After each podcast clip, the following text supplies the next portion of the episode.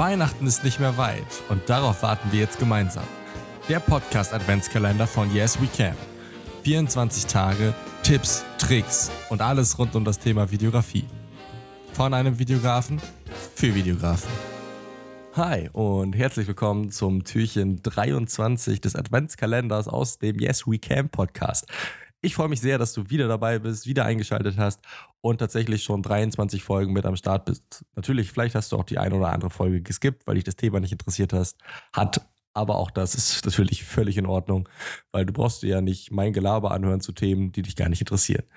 Dementsprechend begrüße ich dich auf jeden Fall erstmal jetzt herzlich zu der vorletzten Folge meines Podcast Adventskalenders. Und ich kann jetzt schon mal so viel sagen, dass ich auf der einen Seite mega traurig bin, dass sich also dass das Ganze bald vorbei ist. Ähm, andererseits bin ich aber auch mega happy, dass das wirklich alles so geklappt hat, äh, wie ich es mir vorgenommen habe, wie ich es auch angeteasert habe. Sprich, wir haben wirklich täglich oder ich habe es täglich geschafft, eine Podcast-Folge rauszuhauen.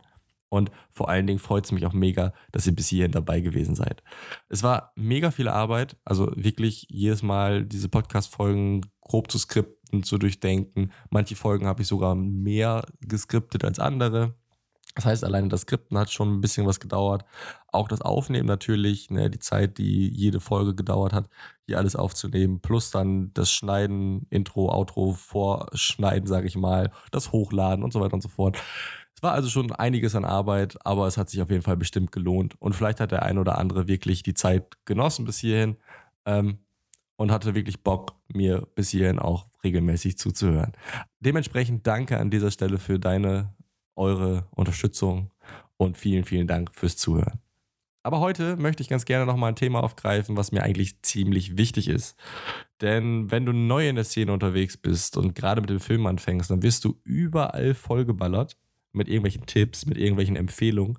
Und gefühlt jede Woche kommt auch ein neues Gerät auf den Markt, was man unbedingt haben muss. Also was einem suggeriert wird, dass man das unbedingt haben muss, damit auch du dann wirklich der Filmemacher sein kannst, äh, der wirklich durchstartet, der auch überhaupt irgendwelche ja, Aufträge bekommt. Und das geht natürlich nur, wenn du das Neueste vom neuesten Equipment hast und das beste Equipment und dass du mit 500.000 FPS aufnehmen kannst und äh, nur dann kannst du dich auch wirklich Filmemacher nennen. Und auch das war bei mir so. Gerade weil ich auch technikaffin bin, weil ich Technik wirklich liebe. Es macht mir einfach Spaß, verschiedene technische Sachen auszuprobieren, zu, zu, äh, ja, zu, zu benutzen. Alles Mögliche. Also auch Privattechnik ist voll mein Ding. Es macht einfach mega Spaß.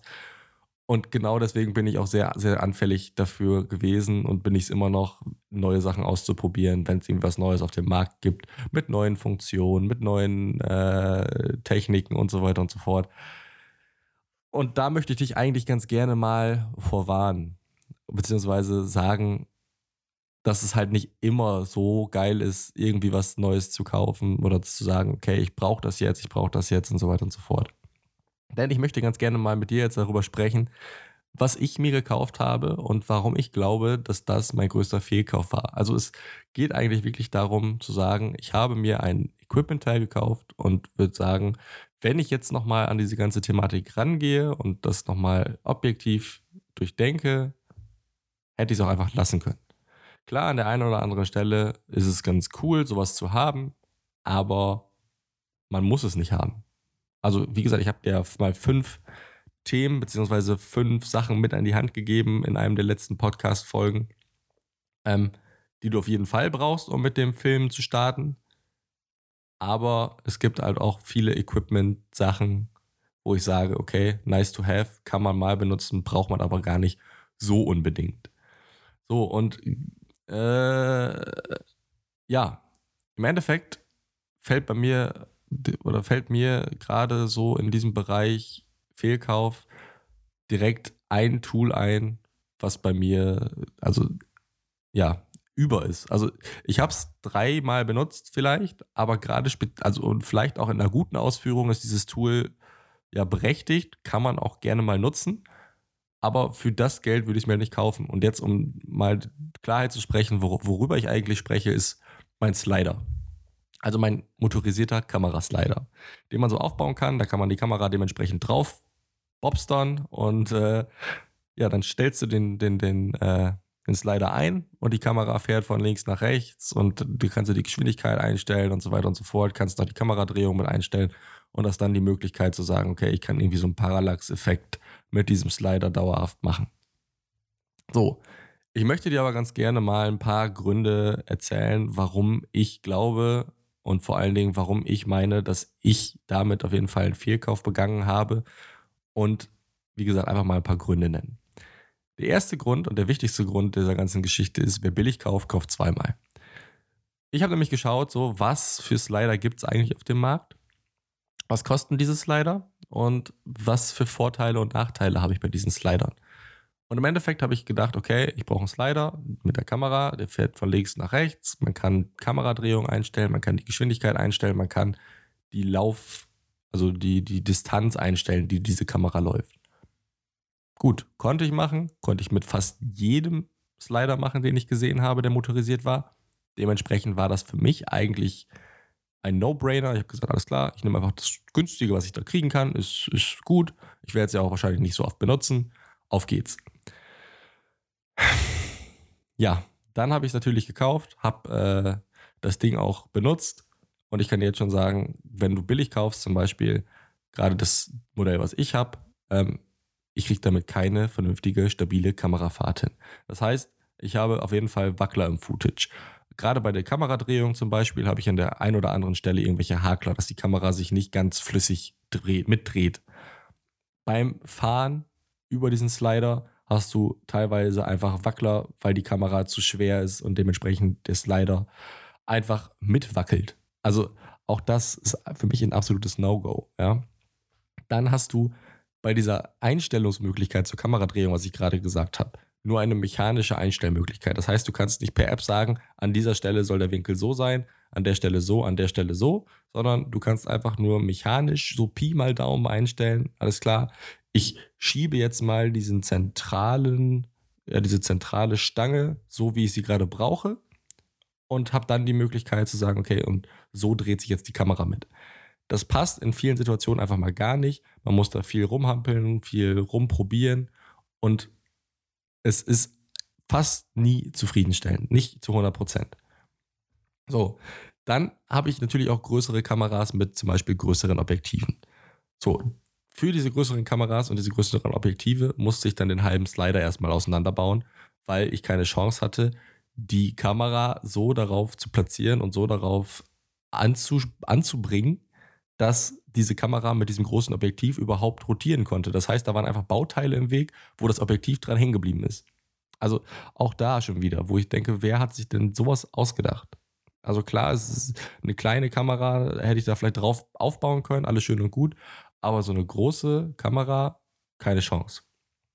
Dann ist so ein Slider super, super, super sperrig. Und für den Transport und den Aufbau einfach mega ätzend. Also du, du nimmst dir diesen Slider, packst ihn ein, musst dann diesen ganzen Slider dementsprechend wieder aufbauen, musst den passend platzieren, allem drum und dran und hast dann diese ganzen Effekte, die ich gerade gesagt habe, sprich keine stabile Kamerafahrt, so das Objektiv kratzt über irgendwelche äh, Bauteile von dem Slider, du kannst die Kameradrehung nicht richtig einstellen und so weiter und so fort. Heißt, dieser Aufwand rechtfertigt sich unterm Strich auch eigentlich gar nicht. Wenn ich jetzt sagen würde, okay, ich habe den Slider hier einmal aufgebaut, den positioniere ich hier an einer Stelle und sage dann, okay, da bleibt er stehen, und da kann der auch stehen bleiben. Gut, alles schön und gut, aber diese, dieses Teil, um das überhaupt mal eben so mitzunehmen, äh, ist es auf jeden Fall auch nicht gerade wirklich gut. Dann die beiliegende Tasche zu diesem Slider ist einfach zu klein. Das heißt, wenn ich den Kamera, also dieses, den Motor an dem Slider anbaue, einmalig und den Riemen dann auch dementsprechend auflege, dass du dieses diesen Schlitten, der auf den Schienen läuft, dass der sich automatisch bewegt. Dass, wenn du das einmal zusammengebaut hast, passt der Slider nicht mehr in diese Tasche. Weil dann dieser Motor da halb raushängt und dementsprechend der Reißverschluss nicht mehr zugeht.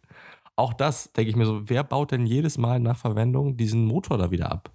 Also, das kann ja gar nicht sein. Also, warum legt man die Tasche nicht ein bisschen größer aus? Und auch nach der ersten Verwendung. Ja, ich habe meine Kamera da aufgeschraubt. Das ist so ein Gewinde oben auf diesem Schlitten, wo du die Kamera dementsprechend drauf aufschrauben kannst. So, dann habe ich die Kamera nach der Verwendung wieder abgeschraubt und habe mich gewundert, ey, wo ist eigentlich dieses, wo ist das Gewinde? an dieser Befestigungsplatte hin. Habe ich nicht gefunden. Ja, und was habe ich gemacht? Ich habe beim Abdrehen der Kamera nicht die Kamera abgeschraubt, sondern ich habe mit Abdrehen der, mit Abdrehen der Kamera das Gewinde da rausgeschraubt. Das heißt, dieses Gewinde steckt noch in der Kamera und unten an dieser Befestigungsplatte von diesem Slider war kein Gewinde mehr dran. Also auch das. Also all so einen Spaß hatte ich mit diesem Ding. Und deswegen aus meiner Sicht der größte Fehlkauf, den ich gemacht habe. Und wenn du mich fragst, echt grausam. Also das Gerät war noch lange nicht alles, was ich, wo ich sage, ja, alles klar, das habe ich mir gekauft aus Spielerei, fand ich ganz cool, auch weil ich gedacht habe, das braucht man unbedingt. Ähm, aber unterm Strich möchte ich damit eigentlich nur eine Sache sagen. Ähm, und auch das Gerät einfach nur als, als Beispiel mal rausstellen. Und zwar ist es so, dass du wirklich nicht alles haben musst. Also mach dir wirklich vor dem Kauf eines neuen Geräts, eines neuen Tools, auch wenn es erstmal cool aussieht, wirklich Gedanken, ob du es brauchst und ob es für deine Zwecke am Ende auch wirklich benötigt wird. Und vor allen Dingen, ob es für deine Zwecke am Ende auch reicht. Denn das Problem ist, wenn du das genau so machst, wie ich zum Beispiel, ach, Hauptsache günstig und dann habe ich es erstmal, dann bist du schnell an dieser Situation, an der Stelle, wie gesagt, wer billig kauft, ne, kauft zweimal. So, und in diesem Sinne möchte ich ganz gerne mich verabschieden. Verabschieden aus dem Türchen 23. Morgen haben wir das Türchen 24. Da gibt es nochmal eine Podcast-Folge zusammen aus diesem Adventskalender.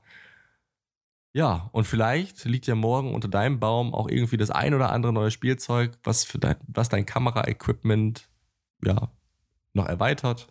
Und ich hoffe auf jeden Fall, du lässt dich reich beschenken. Und lass mich doch einfach gerne mal wissen, morgen, vielleicht übermorgen, vielleicht auch nach den Weihnachtstagen. Genieß die Weihnachtstage erstmal mit deinen Lieben. Aber lass mich doch danach vielleicht einfach mal wissen, was du so abstauben konntest. Das würde mich echt interessieren, ob ihr euch wirklich was gewünscht habt für euer Kamera-Equipment, für eure für eure Filmproducer-Karriere oder ob ihr sagt, nee, dafür habe ich Weihnachten gar nichts auf dem Zettel gehabt. Das würde mich auch interessieren. Alles klar, noch einmal schlafen und dann ist es soweit, dann ist Heiligabend, dann haben wir es gemeinsam geschafft. In diesem Sinne, tschö Ö und bis morgen.